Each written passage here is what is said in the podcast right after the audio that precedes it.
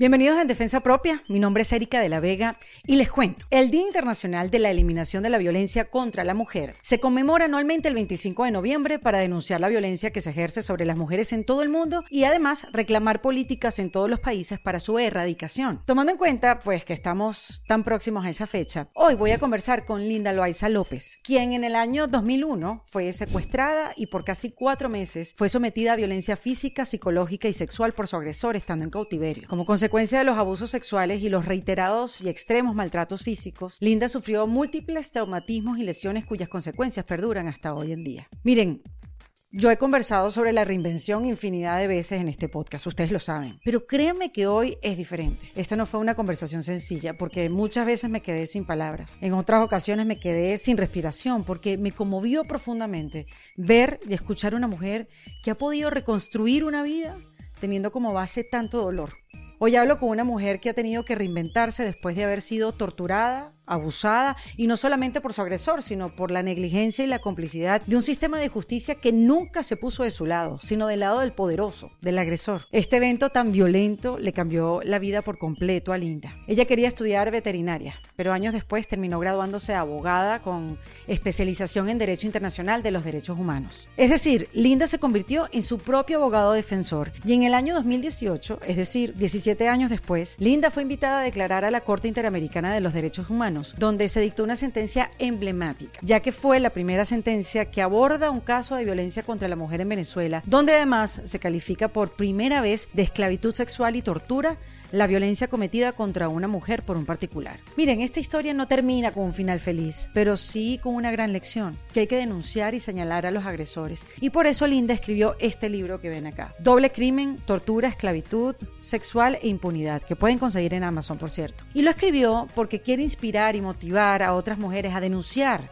hechos de violencia. Voy a hacer una pausa, ya los voy a dejar con Linda, pero antes los quiero invitar a la comunidad en defensa propia, donde se pueden unir a un grupo que está comprometido en reinventarse, en conocerse a sí mismo y poder cambiar esas cosas que ya no nos funcionan. Toda esa información lo tienen en defensapropia.com, en el botón de comunidad. Tienen toda la información de cómo unirse, de ver los encuentros online que hemos tenido, los que vamos a tener. También pueden ver los videos exclusivos y tener acceso a los códigos de descuento que ofrecemos en la comunidad. Recuerden que es en, defensapropia.com. Ahora sí los dejo con Linda en esta historia que es una historia de sufrimiento, de injusticia, de miedo, de dolor, pero también de mucho coraje, demostrando que no eres tu circunstancia, sino lo que haces con ella. Porque Linda ha logrado transformar su dolor para impactar positivamente en la vida de otras mujeres.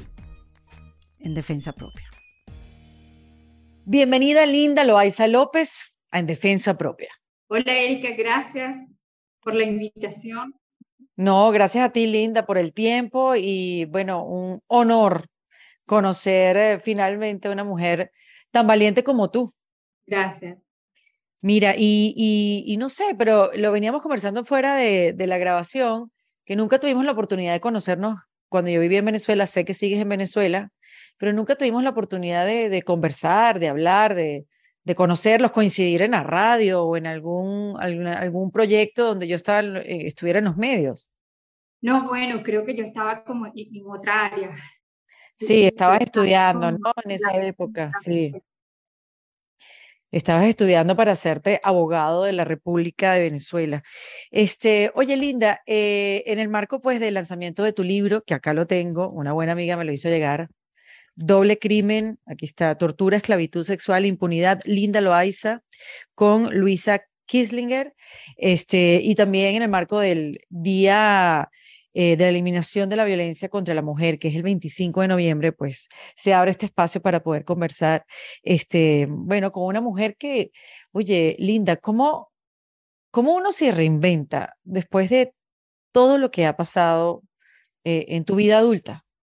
Porque no solamente los hechos de violencia sexual, sino todo lo que pasó después con los diferentes juicios y todos los años que pasaron para que existiera una sentencia que, que casi que no hubo, ¿no? Y poco se cumplió. Y después todo el proceso de la Corte Interamericana de los Derechos Humanos. ¿Cómo se reinventa una persona después de todo esto? Bueno, para mí la, la, la, palabra clave sería la, la voluntad, las ganas de vivir.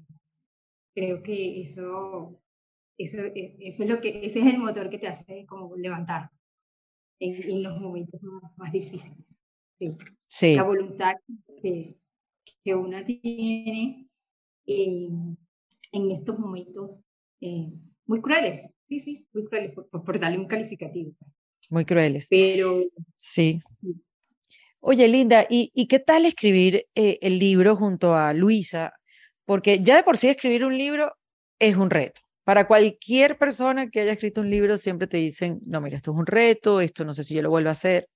Pero escribir un libro o coescribirlo contando una vez más tu historia, que mira que la has contado muchas veces. ¿Cómo, cómo te sentiste? ¿Cómo fue ese proceso? Bueno, realmente mm, bajo, el, bajo, el, bajo el proceso de escribir el libro, bueno, nos, tomó unos cinco años. Em, yo tenía todo contado. Eh, también durante, cuando estudié el pregrado, los viernes por la noche, eh, siempre trataba de escribir algo y lo dejaba allí.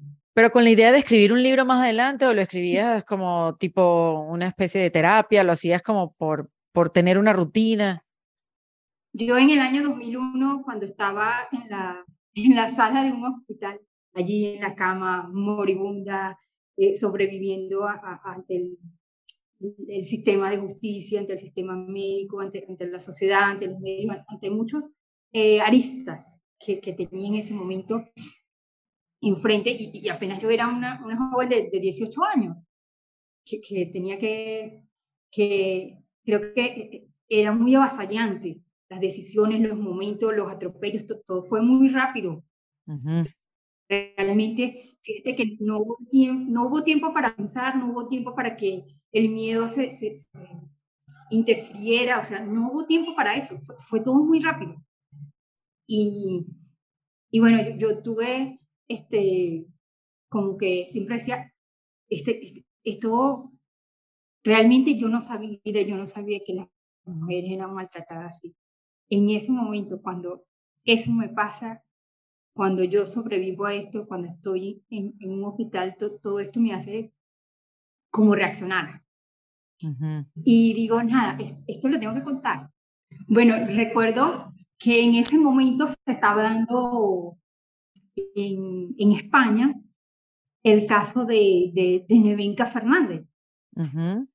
Todo ese tema político, esa violencia que, en ese caso, no, sé si lo conoces. No lo conozco. Este, y si no lo has escuchado, bueno, te invito a ver el, el documental sobre ella. Y, y recuerdo que había una enfermera y se acerca y me dice, este, es que nunca pasa nada con, lo, que, con lo que le ocurre a las mujeres. Ahí está el caso de, de, en España, un país que tiene todo, que, wow. Nada, yo, yo iba procesando como la información claro, yo estaba en un hospital eh, con, con, muchas eh, limitaciones y además con, con, toda la carga de, lo que era recuperarme, un proceso judicial encima, o sea, er, eran muchas muchos elementos, muchas aristas, muchos frentes abiertos al mismo tiempo. Demasiado para un ser humano, Linda. Sí, fue, eh, fue, era demasiado. Y yo recuerdo que este, sí, eh, la información yo, yo la iba tomando, iba procesando, iba tomando así como lo, lo bueno, lo, que, sí, y yo dije, un día tengo que escribir historia. Y bueno, así es como, como en el camino yo, yo fui, mi familia y yo nos encargamos de, de documentar mi caso para todo el proceso eh, legal.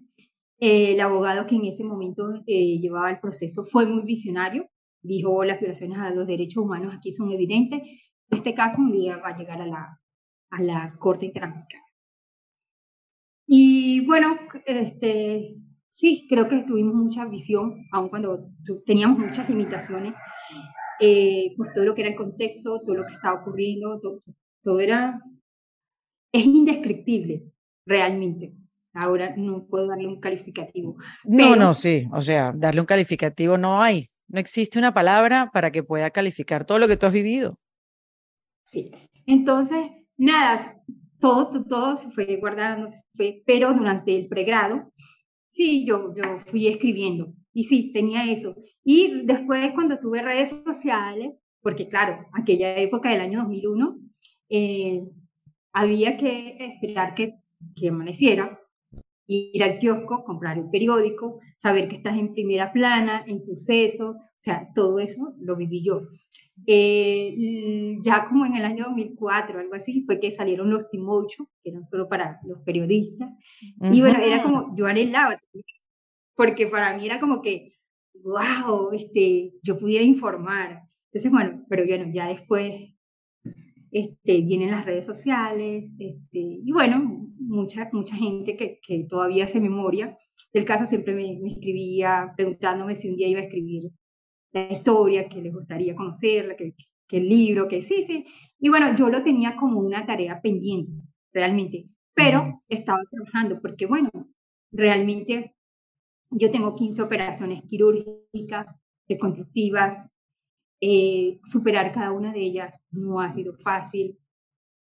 Eh, el proceso judicial, eh, más allá de sobrevivir a, lo que fue las torturas por parte del agresor, pues también he tenido que sobrevivir al, al sistema de justicia, ese sistema de justicia que, que, no, me, que no me dio justicia, sí, que, no te acompañó, te dejó desprotegida completamente.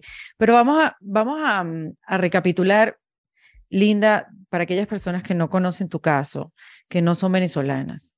Eh, y estamos hablando aquí hoy de derechos humanos, de la violencia contra la mujer, qué se puede hacer y de todo lo que no se debe hacer con un caso contra la violencia eh, hacia la mujer, como fue el caso de Linda. Em, recapitulemos, o sea, tú fuiste secuestrada durante tres meses, si no me equivoco. Casi cuatro meses. ¿Casi cuatro meses? Sí, fui privada de mi libertad eh, por un particular, eh, casi cuatro meses. Eh, luego fui, fui rescatada, pedí auxilio, fue la única oportunidad que tuve para, para pedir auxilio y fui rescatada por la policía de Chacao en El Rosal. Eh, comenzó, por supuesto, un proceso judicial eh, muy viciado por todas las por todas las relaciones que tenía esta persona que, que me privó ilegítimamente de mi libertad. Pues eh, Luis Antonio Carrera Almoina es hijo del, del para entonces rector de la Universidad Nacional Abierta, y, y bueno, el, el, la sociedad de cómplices, y siempre lo he definido yo así, y, y, ese, ese poder de, de escritores, de, de educadores, eh, toda esa... Ese, político. político y económico que había allí fue, fue, fue muy duro enfrentarlo para, nosotros. Y, y bueno, y para mí también, porque eh, no era nada más eso, eh, es como te decía antes, este, tener que verte todos los días en, primera plana en sucesos. Fue, fue muy duro. Además, porque a ellos se le daban, también se le daba mucho, mucho, mucho aire, eh, mucho centimetraje a la historia que contaba tu agresor y su padre, blasfemando de ti, que tú te habías buscado eso, que eras una mujer de la vida libre, eh, sabes, como diciendo toda una serie de mentiras sobre, sobre ti, Linda, entonces encima también tenías que leer sobre eso. Y todo un sistema judicial pues apoyado en, en, el, en, llevar la justicia o aplicar la justicia para que el, para que el, el que tiene más, ¿no? Para que el, el que el que, el que jalara más, digamos, ¿no? Y, y fue así que el sistema de justicia eh, de Venezuela te dejó sola. Sí, realmente era una estrategia jurídica que ellos tenían, porque ya era un prontuario que, que el sujeto tenía eh, para defenderse a estos casos. Gracias a la publicación de Doble Crimen, 20 años más tarde de esas denuncias que yo hice, salió una víctima, este, que es Yasmilea Rice, este, y bueno, y pudo denunciarlo. Lo que yo tanto denuncié, que, que, habían otras víctimas y, y, que señalaba, eso fue lo que el sistema judicial no hizo, no investigó, no sancionó.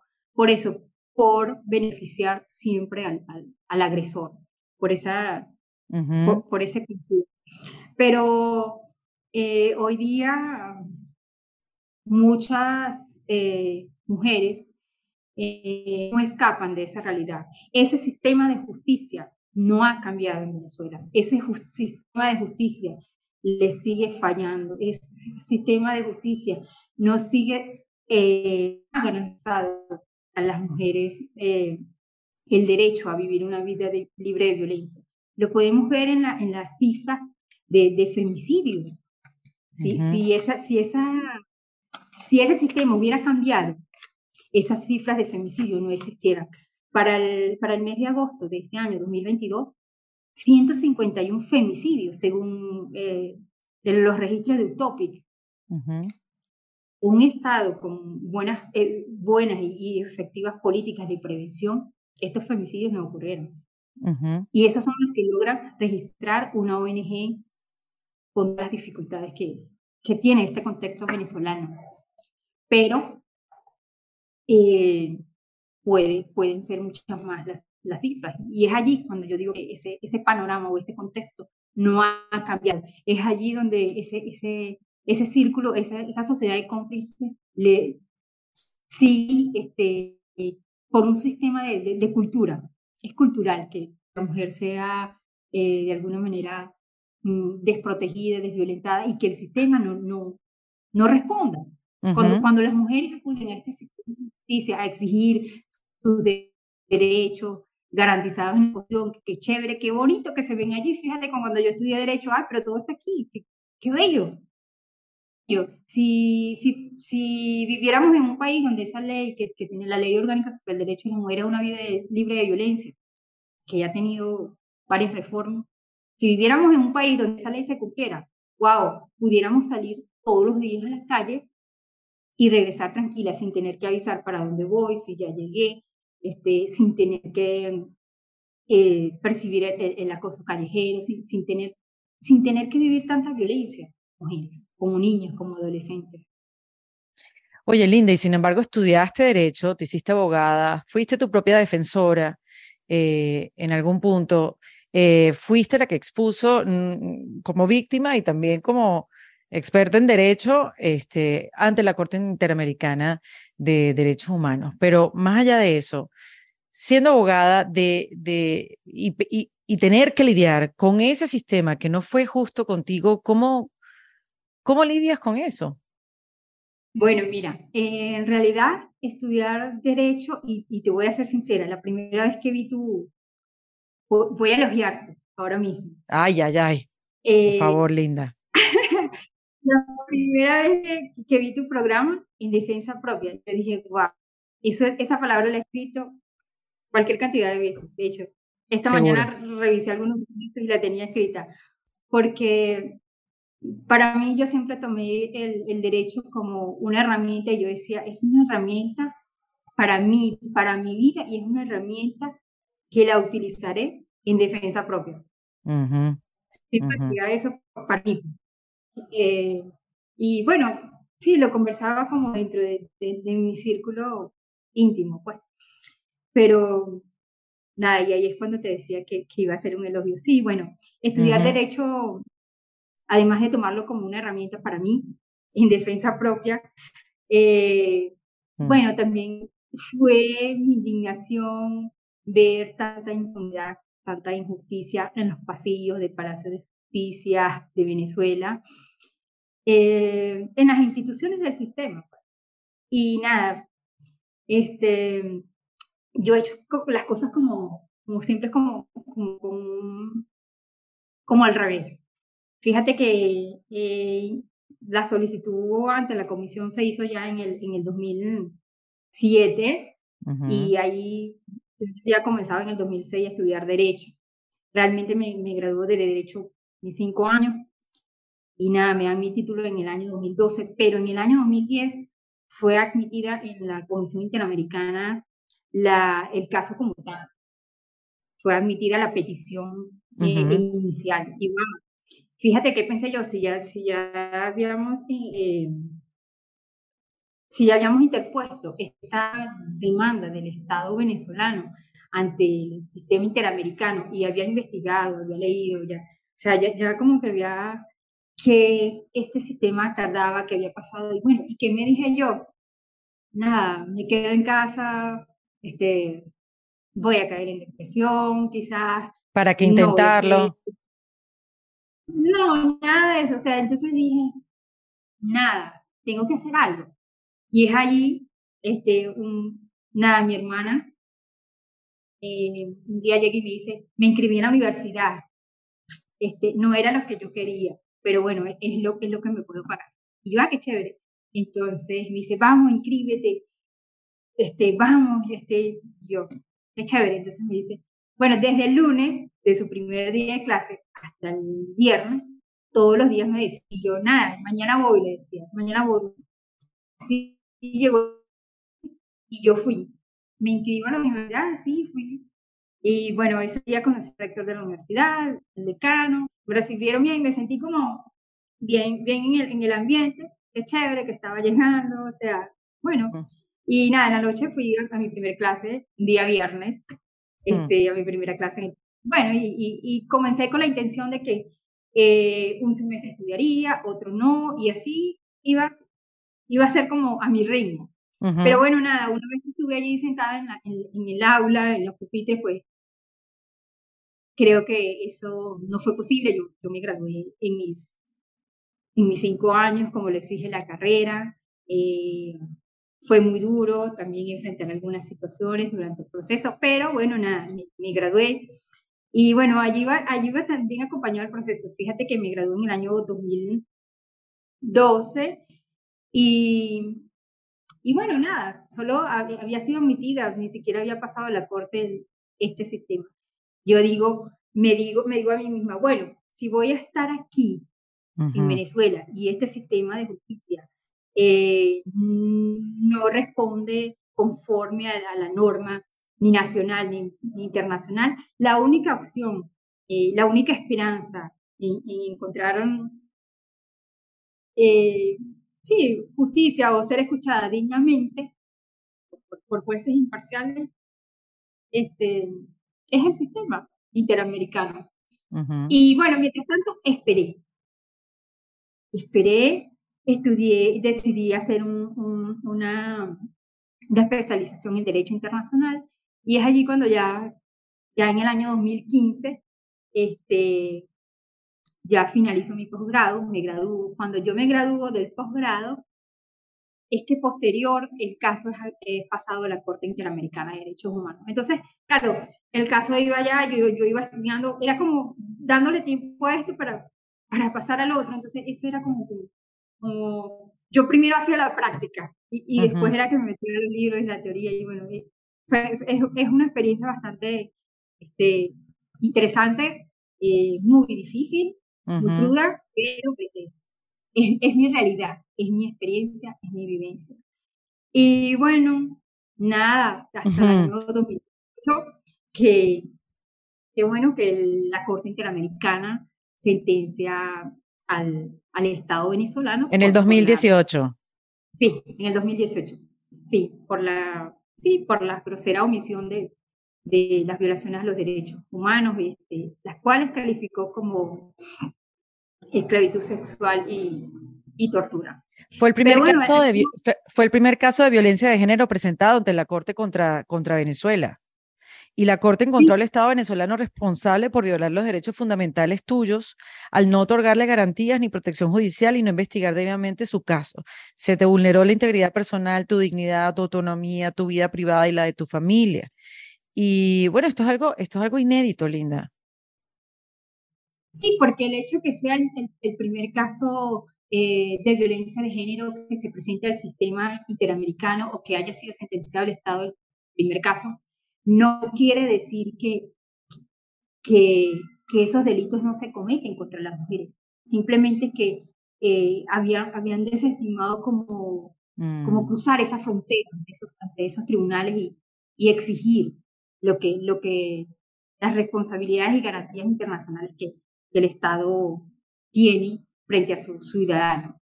Y bueno, nada, pues yo, yo, yo fui una atrevida junto con mi familia y, las personas que me han acompañado siempre de, de en, este, en esta larga lucha. Y, bueno, lo intentamos. Este, esa visión estuvo desde el año 2001, la logramos. Este, Linda, ¿y siempre fuiste así atrevida, aguerrida, eh, valiente, con coraje, o esto fue a raíz de todo lo que te sucedió? Bueno, qué, qué, buena pregunta esa. Creo que soy más, más, más justiciera.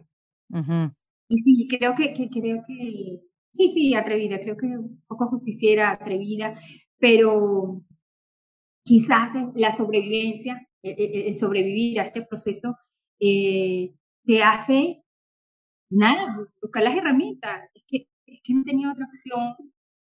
Ya, ya mi, mi dignidad había sido trastocada en, en la intimidad, eh, ya, ya mi familia había, ya estaba sufriendo las consecuencias. O sea, no es que nada más fue linda, que fue violada, que fue torturada. No, no, no, es que, es que mi familia también venía sufriendo por, desde mi desaparición, desde, la falta de respuesta por las instituciones. Eh, eso. Entonces, claro, dices, bueno, te quedas cruzado, eh, esperas a que, a que llegue o qué haces. Entonces, nada, pues ahí, ahí actúas, pues. Te, lo juro que no, en esos momentos no, no hubo tiempo para, para dejar que el miedo te, te absorbiera. Y bastante miedo que sintieron, obviamente, por cómo fue fue la sentencia, la primera sentencia que hubo, él se escapó, eh, temían por tu vida, temía también tu familia, o sea, una cantidad de irregularidades que viviste después a lo largo de los años. No sé si Linda te incomode que lea, este, una vez más para que los que nos estén escuchando eh, tengan la dimensión de, de, lo que te sucedió en estos casi cuatro meses que nos dice. ¿Te, te, te molestaría que lo leyera? Si está en el libro, no hay problema, puedes leerlo. Está en el libro. Dice, el estado de, salud de Linda arrojó una cantidad increíble de abusos físicos y sexuales. Eh, cortado su cabello y tenía muchísimas lesiones, tanto externas o internas, entre ellas traumatismo craneal, triple fractura de mandíbula inferior, hematomas en todo su cuerpo y rostro, quemaduras de cigarrillos en el cuerpo, desgarros del labio inferior, fractura en el tabique, un ojo desviado, eh, quemaduras en sus senos, orejas desfiguradas, lesiones en su páncreas, eh, lesiones por BPH, desgarramiento anal y vaginal, desgarramiento del útero y de uno de sus ovarios. Con esta cantidad de, de lesiones, Linda tuvo que ser internada durante casi un año en el hospital. Al inicio tenía prohibido todas las visitas, incluso las de su familia, que tus padres que se vinieron de Mérida hasta Caracas no tuvieran autorización para verte inmediatamente. Yo les quiero contar esto. Eh, y, mencionárselo, porque de repente no han tenido la oportunidad de leerse el libro que ya está publicado, este, en el estado que fue encontrada linda, eso por, por nombrar unas pequeñas, unas pequeñas, no, unas cuantas características de cómo ella fue encontrada. Pero ahora, ¿qué? Es, difícil hacer esta pregunta, eh, pero espero, es que, espero que entiendas de dónde la hago. ¿Qué fue más difícil? Porque tu caso tiene dos etapas, Linda la violencia sexual que tuviste y la violencia, la violación de tus derechos humanos. Los dos fueron igual de pesados, los dos fueron igual de duros. Bueno, dicen que el que quien padece el mal es quien, quien, quien, sabe la magnitud de, lo vivido. Yo no, no pudiera compararlo y, entiendo que no lo estás comparando. Pero, wow, yo, yo consideraría que, que las dos son igual de, las dos tienen el mismo, la misma magnitud de gravedad, de crueldad, de aberración, de todos los calificativos eh, negativos que pueda dar. Mm. Porque, bueno, durante la sobrevivencia de, los cuatro meses, donde sobreviví al miserable hombre este, a sus torturas y, a, su, a su macabra, eh, a su macabra maldad, que, que, realizó en, mi contra y en contra de muchas mujeres. Eh, son, son muy difíciles y, y, hoy doy gracias a Dios porque pueda contarlo, porque puedo decir allá afuera hay una persona que está haciendo daño, que ha hecho mucho daño, pero también es difícil saber tener que estar unos funcionarios públicos, mujeres y hombres, que transitan y que todos los días van al, al, a trabajar, a prestar un servicio. Mm. Y que digas, wow, que digas, esta es la juez que absolvió, esta es la juez que estigmatiza diciendo que la sangre que había en las paredes del apartamento donde me rescataron pudiera ser sangre de la menstruación. Que un juez que te vio moribunda en una camilla realizándote una inspección ocular, al siguiente día le dé casa por cárcel a quien te ha torturado. Tú dices, wow, frente a qué estamos. Y eso por decir, por tomar cosas. No estoy comparando y por eso yo calificaría a ambas, ambas agresiones, unas igual que la otra. Porque qué difícil, qué difícil, Erika, después que te han robado tu dignidad como mujer, como persona, como ser humano, tener que levantarse a enfrentar estos sistemas que no te garantizan nada, pero absolutamente nada. Puedes ir ahorita y preguntarle a, claro, no lo vas a hacer porque no estás acá en Venezuela, es preguntarle a las víctimas. Mm. ¿Cuál es el resultado? ¿Cuál es la respuesta? ¿Cuál es esa garantía? ¿Cuál es ese acceso a la justicia? Más allá de un tweet, no puede ser. No puede ser. Obvio que no puede ser. Porque sabe que es difícil cuando las víctimas estamos allí, cuando estamos solas, cuando hay que hacer una cola de mm. más, por decir de más de 30 personas para llegar hasta el portero y tener que explicar y que el portero es el primer límite que tú tienes, la primera barrera para acceder a esa institución, para que objeto de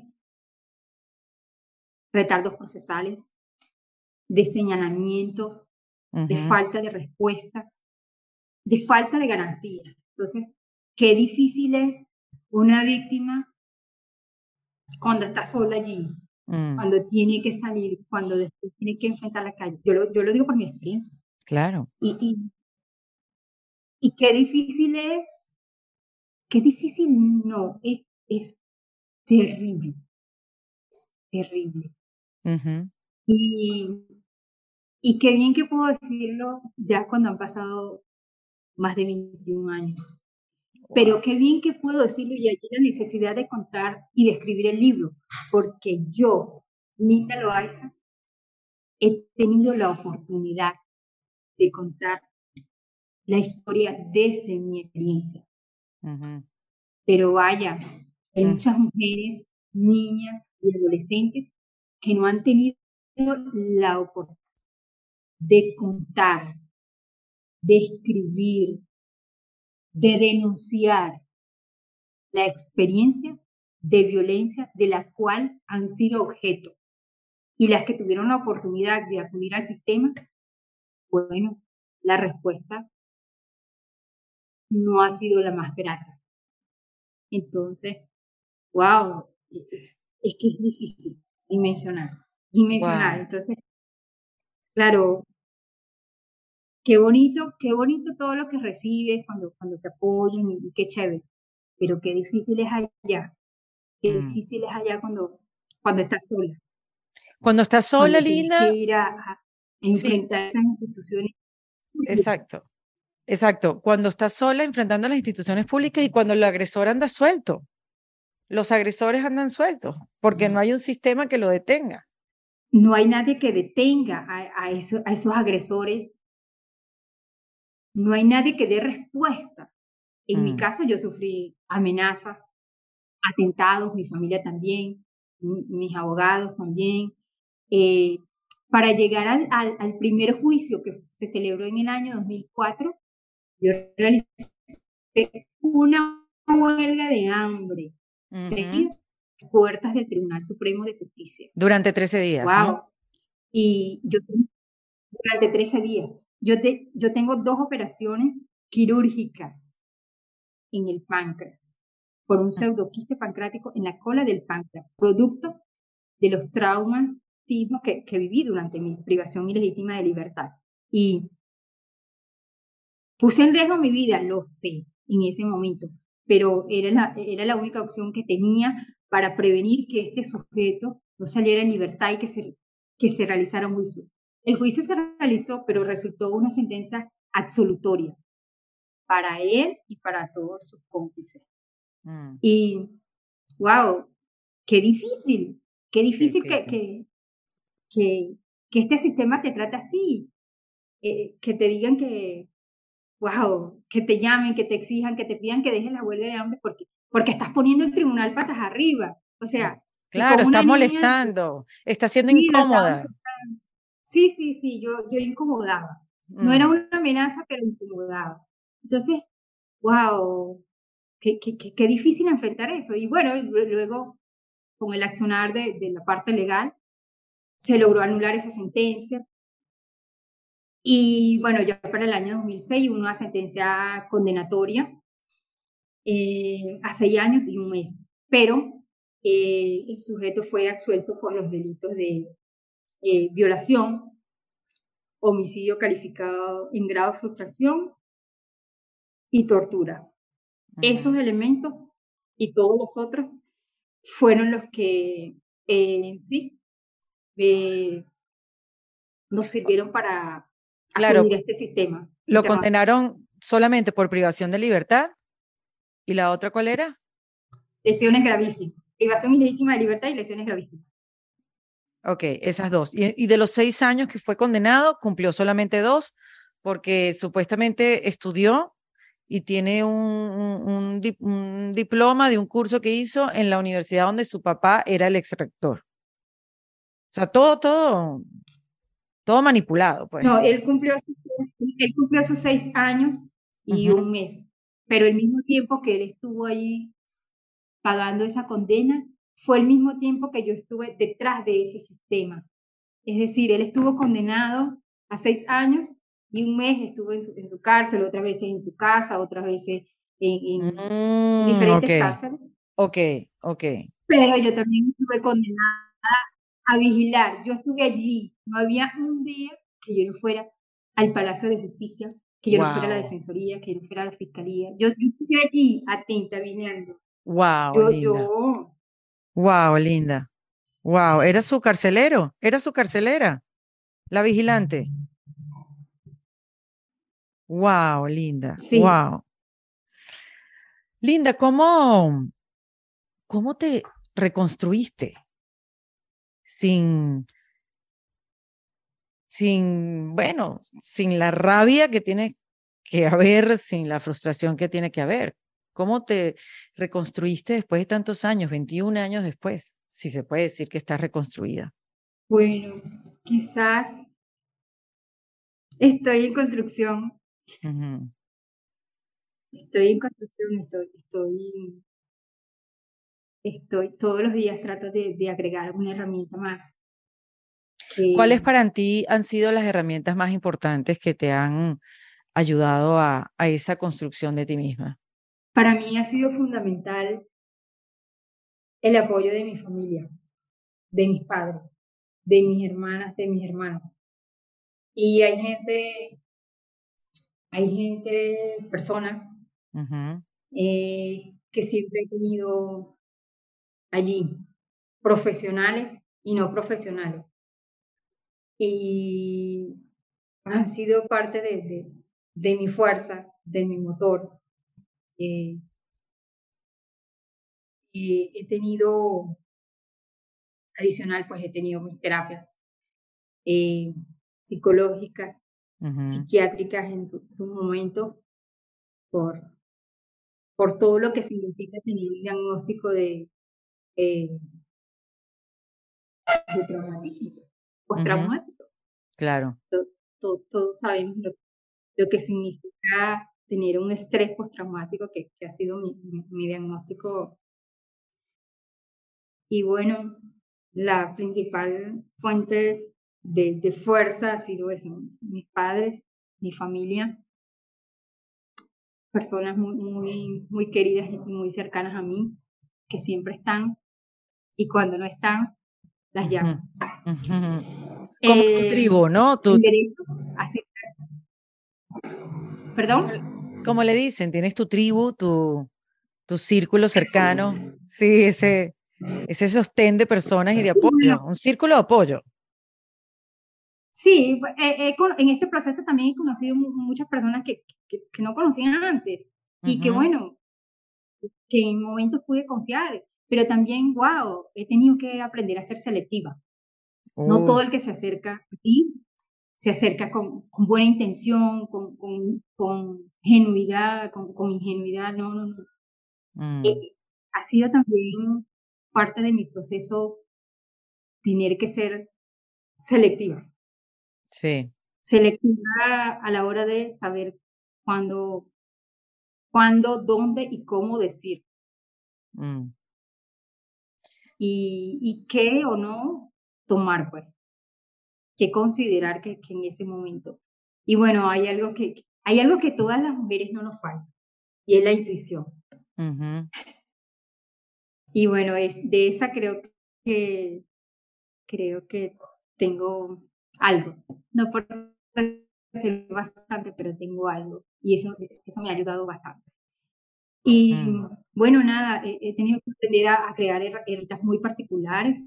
No, no me considero una, una mujer, eh, digamos, sí, sí, mm, por decir, como no, no, no, tengo como tengo varios métodos, varias formas, varias herramientas de, de seguridad, de protocolo, de,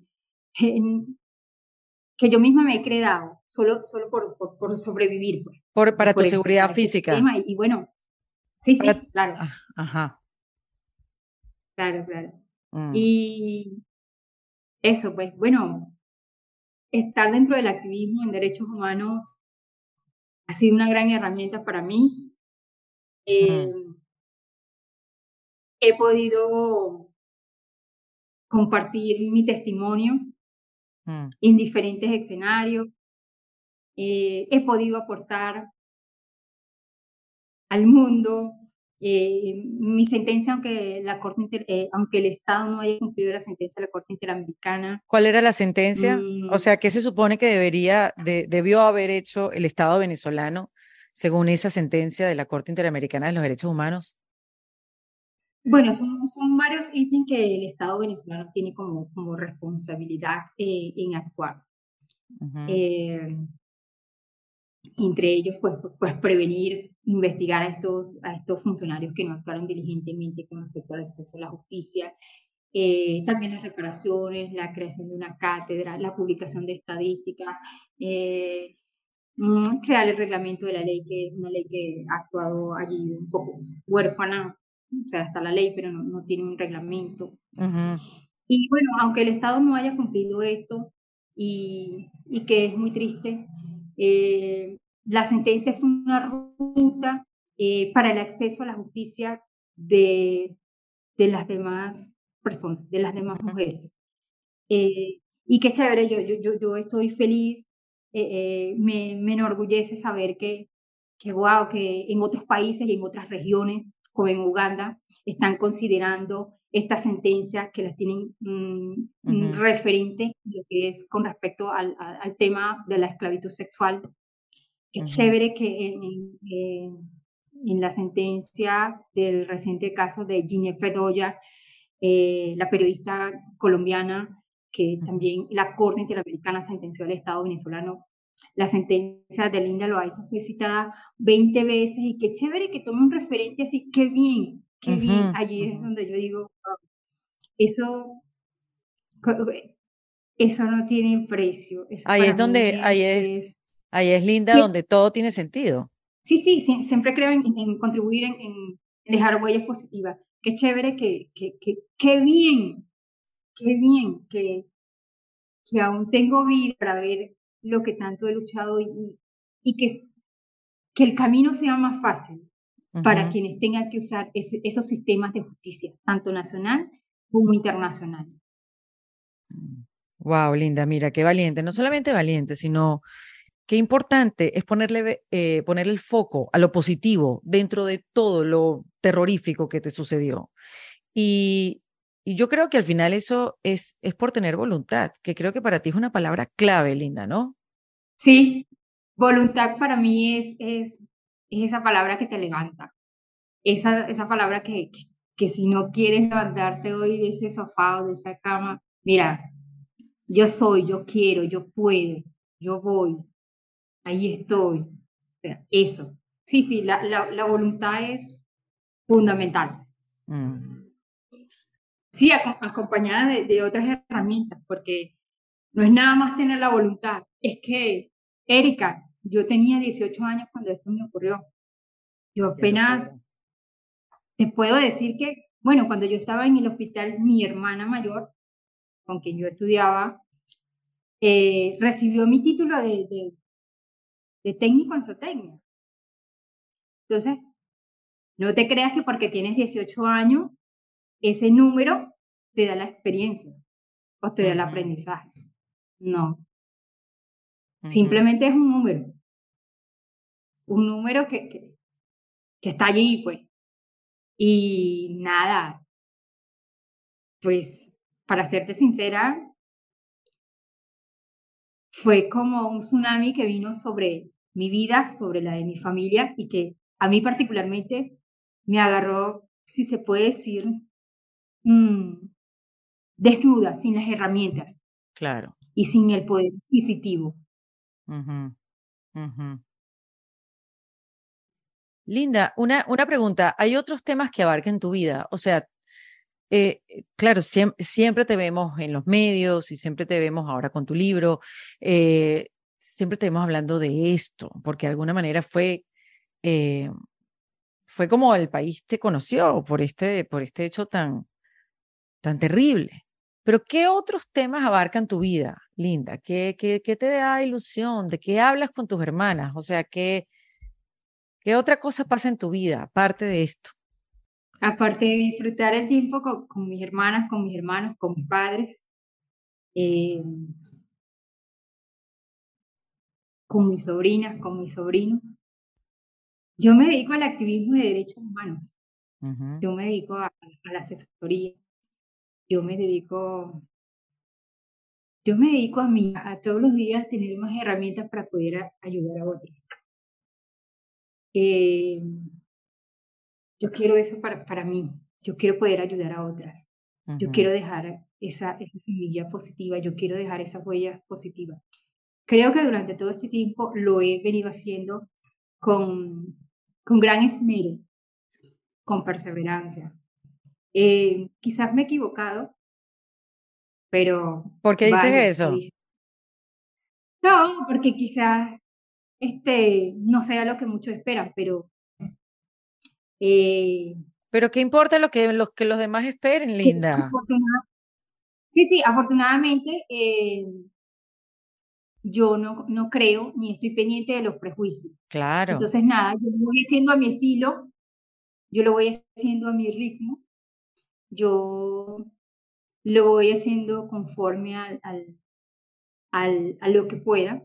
Y sí, por supuesto, la voluntad no, no falta.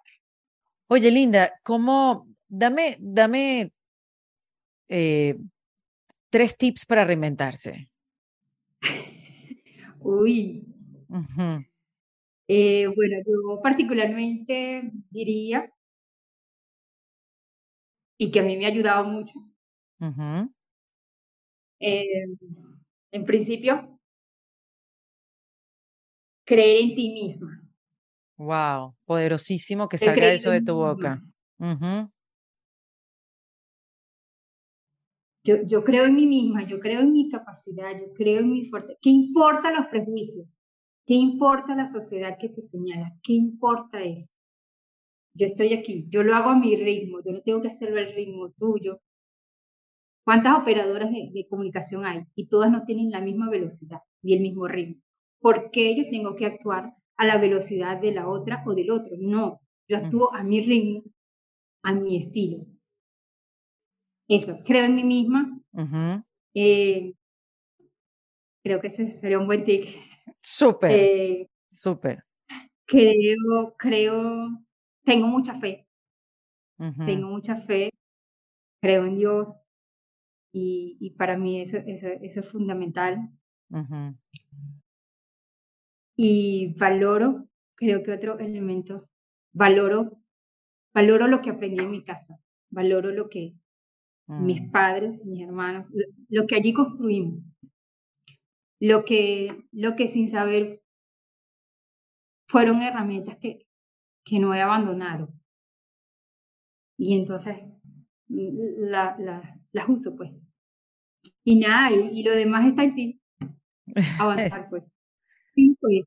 pues. juntarte con gente chévere, así como tú, con gente bien. Eh, unirte así, que, que, la vida te presente gente así bonita como, como Luisa Kislinger, que, que, que, me ayudó en este, en este trabajo de, de realizar este libro. Que sí, unirte a gente que, sabes, que, que, te aporte. Sí.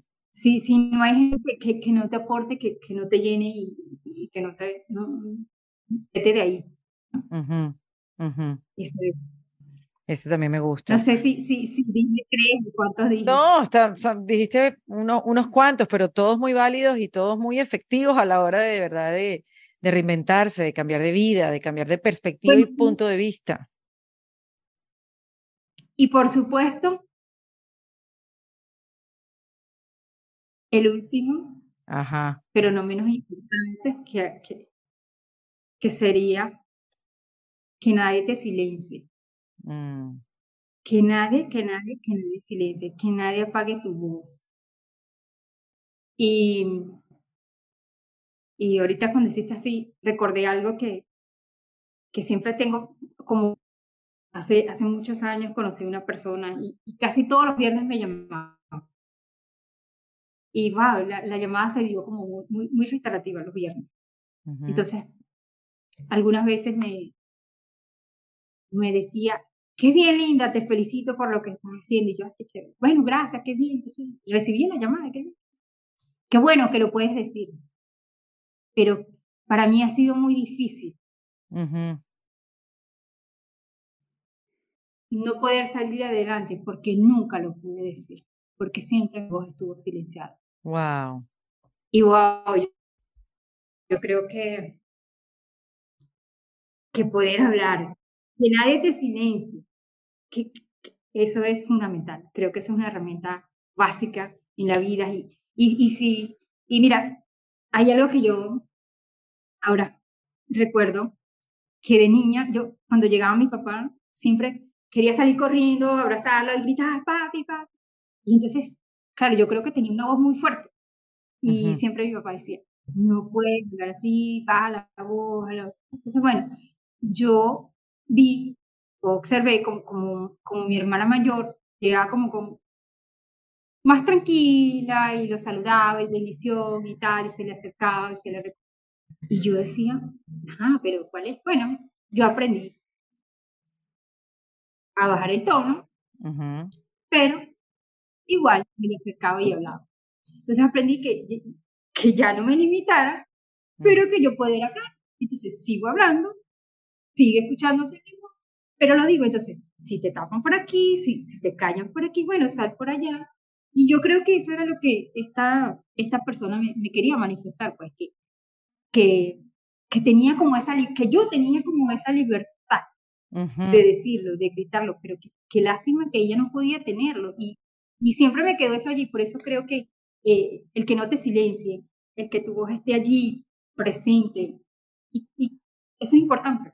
Claro, porque además, porque además, Linda, tu voz está representando quién sabe a cuántas mujeres. No lo sabes. O sea, a ciencia cierta, no sabes a cuánta gente. Y una vez dices, bueno, eh, en tu caso, que, bueno, estamos conversando sobre él. Eh, bueno, pero entonces la Corte Interamericana tiene una sentencia, pero el Estado venezolano no hizo nada. Bueno, pero entonces eh, no sucedió nada. Bueno, pero esto, entonces este señor nada más lo, lo agarraron por, por dos de los cuatro eh, crímenes que lo estaban, este, que lo querían pues sentenciar. Em, pero al final, lo importante de la representación, Linda, eh, uno, uno, uno, no ve esas cosas, ¿no? Uno, uno no logra verlas, pero que tú existas, que estés ahí, que tú lo cuentes, que le abras el camino a otras mujeres, que le digas al mundo lo que sucedió en tu caso con un sistema judicial que no funciona, porque no funciona. Y que tú, sin embargo, eso no te detuvo, que fuiste a la Corte Interamericana, que fuiste a todas las instancias. Eso, eso habla de la tenacidad, de el brillo del ser humano, eh, e, eso habla de, de la voluntad, o sea, tú con tus acciones representas tantas cosas positivas dentro de tanto horror, que, que son cosas que uno, que, que me, me, yo me pongo la mano en el corazón porque son, es un ejemplo muy fuerte el que estás dando y es la importancia de la representación, por más que sea solo una figura para contarlo, una, una sobreviviente, mejor dicho, para contarlo significa muchísimo para todas, muchísimo. Sí, sí, no, no es igual que, que, que, te lo diga una persona ajena a esto, que nunca ha sido violentada, que nunca ha sobrevivido a una catástrofe humana como esta, al, mm. de la cual yo soy sobreviviente, eh, que te lo cuente yo. Por eso, por eso ahí está el libro Ahí está mi historia escrita desde mi experiencia, desde lo que viví, desde lo que mi familia también vivió. Y, y bueno, doble crimen es, es realmente lo que, lo, que, lo que no debería pasarle a muchas mujeres, o a nadie, a nadie debería pasar. Lo que el sistema no debería hacer a ninguna mujer. Mm. Lo que el, cómo el sistema no debe tratarnos está aquí.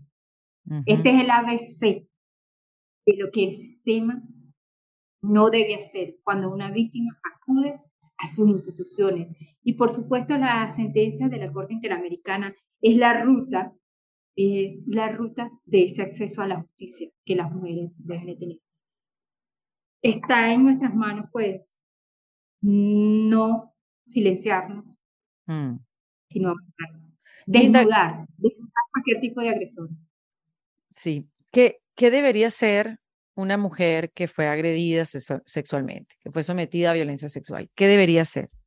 Para llegar a la, violencia sexual ya, ya, ya existió otro tipo de, de, violencia, amenazas eh, psicológicas, o sea, todo eso hay. Ah, por rápido que sea el acto, de, siempre hay, hay, otros, hay otros. Pero principalmente eh, buscar las herramientas acudir a este sistema. Eh, sabemos que Venezuela particularmente, eh, aunque la norma te, te dice que, que, hay... La norma es muy bonita, pero en, en, la práctica es, es, wow, es, terrible. Eh, básicamente, señalar al autor, describirlo, identificarlo, eh, denunciar, suministrar los elementos, cambiarte de ropa, eh, eh, las pruebas, todo está allí, siempre están las pruebas, están. Sí, sí, evidencias, siempre es importante. por supuesto, buscar personas expertas en el área. Creo que actualmente con, con la web, con las redes sociales, es, fácil como tener acceso a ello. Eh, aliarte con, con, gente que conozca del tema. Eh, y sí, ahí, en mi caso particularmente, yo, yo recibo muchas solicitudes de información, porque parece mentira, pero pareciera que si no nos pasa, no creemos que como no somos nosotros, como no es a mí, claro. está pasando ahorita, todo ese post donde me dan los números para donde puedo denunciar, donde están los elementos para que me pudieran ayudar, en un momento yo ese post no lo guardo, yo ese Twitter no lo guardo, yo esa información no lo guardo. Ok. Porque pienso que, que como no es a mí en ese momento no me puede pasar, pero hay algo que las mujeres, las niñas y las adolescentes no tenemos garantizada en ninguna parte del mundo, no es nada más en Venezuela. En ninguna parte del mundo las mujeres estamos exceptas de sufrir algún tipo de violencia. Ninguna. En cualquier momento de nuestra vida puede ocurrir. Y también podemos apoyarnos en vecinos, amigas, compañeras. No andar solas, no andar solas, linda. Hay mucha gente dispuesta que, Exacto. Hay muchas personas que a apoyar. Y, y, apoyar no significa que, que, que, voy a darte mi tarjeta, que yo voy a darte un hit. No, no, no. Apoyar, ¿sabes qué? Para mí, para mí ha sido tan, tan fundamental que me escuchen. Poder, poder levantar un teléfono y saber que una persona me escucha. Wow, qué importante. Que me escuchó, que me está escuchando y que me escucha sin juzgarme, sin señalarme, sin culpabilizarme. Simplemente eso. A veces las víctimas de, violencia sexual solamente, o de cualquier tipo de violencia, solamente necesitamos eso. Que nos escuchen. Epa, pero eso es una parte para levantar fuerza, agarrar fuerza para seguir. En la parte del sistema de justicia somos otros elementos, otras, otros procesos que, bueno, que, que tienen su, sus respectivas eh, características que, que hay que cumplir. Bueno, pues yo estoy segura que la comunidad, los seguidores en Defensa Propia van a hacer que tu historia se escuche las veces que sea. Sé que este episodio lo van a poder compartir a todas las mujeres que quieren, a las mujeres que quieren que se protejan, eh, a las mujeres que se han acompañado en caminos a veces eh, tan difíciles como el tuyo, Linda. Te mando un abrazo gigante. Qué oportuno haberte conocido, así sea online. Espero que un día sea en persona y, y escucharte. Escucharte también. Así que tú digas eh, que es importante pedir que te escuchen, para nosotros es importante, para mí es importante haberte escuchado. Escuchado, haberte escuchado, haberte leído, saber de que estas cosas existen, que porque no a uno no le ha pasado, uno no, tú sabes, uno, uno dice, bueno, eso no existe, no, no tiene que ver conmigo. Y la verdad que todas somos parte de un todo, ¿no? Y, y te acompaño, me inspiras, que después de todo lo vivido, hayas, estés haciendo tu vida, te estés construyendo, tengas una sonrisa que de vez en cuando se asoma, este, y, y es algo así como me hace reflexionar, como si tú, si tú después de todo sonríes, disfrutas tus momentos con tu familia, con tus hermanas, acompañas a otras víctimas, ¿cómo, cómo otras no lo vamos a hacer? Ese es el, el, el mensaje que, que me queda de esta conversación, esto es lo que me queda de, bueno, de, este episodio en Defensa Propia. Y te lo agradezco mucho, Linda. No, bueno, gracias a ti. Sí, creo que sonreír es, una característica que, tenía desde niña y, pude ver hace, unos años algunas fotografías de, de álbumes en, casa. Y wow, me sorprendió. Yo dije, esta, soy yo, yo tengo que rescatar a esta niña. Yo tengo que rescatar a esta niña. Y en eso estoy, rescatando a esa niña y construyéndome a mí misma. Muy bien, Linda. Te ves bien. Te ves bien. Vas bien, querida. Un abrazo gigante y bueno, aquellas personas que quieran leer ya tu historia con detalle de todo cómo fue el proceso, Linda, en este libro llamado em, Doble Crimen, Tortura, Esclavitud, Sexual, Impunidad, Linda Loaiza y Luisa Kislinger, eh, lo consiguen en Amazon. Sí, eh, Doble Crimen está disponible eh, en Amazon. Eh, por supuesto, está también en audiolibro y está disponible en físico en Venezuela, España y Argentina y Chile. Oye, Linda, y ese audiolibro me llamó la atención, está, es, con tu voz? No, no es con mi voz. ok. No es con mi voz, pero es la historia, es el libro, muy bien. pero sí, en el momento pues hubo como, como la intención, pero creo que todo fue como muy rápido, no era... No, pero ya, ya además... Un, ya además no, es tanto Y además un trabajón, si te hubiera tocado hacerlo con tu voz. sí. sí yo, estoy recuperándome de la publicación del libro. Claro, claro, sí, sí, sí. Hacer el audiolibro con mi voz. Sí, sí, sí. Llover sobre mojado, innecesario. Bueno, Linda, querida, muchísimas gracias. Feliz de haberte tenido aquí en Defensa Propia. Linda Loaiza, en Defensa Propia. En Defensa Propia es producido por Valentina Carmona, con el apoyo de Andrea Wallis y editado por Vanessa Ferrebus y Jesús Acosta, con música original de Para Rayos Estudios. Yo soy Erika de la Vega y recuerda que esto lo hacemos en Defensa Propia.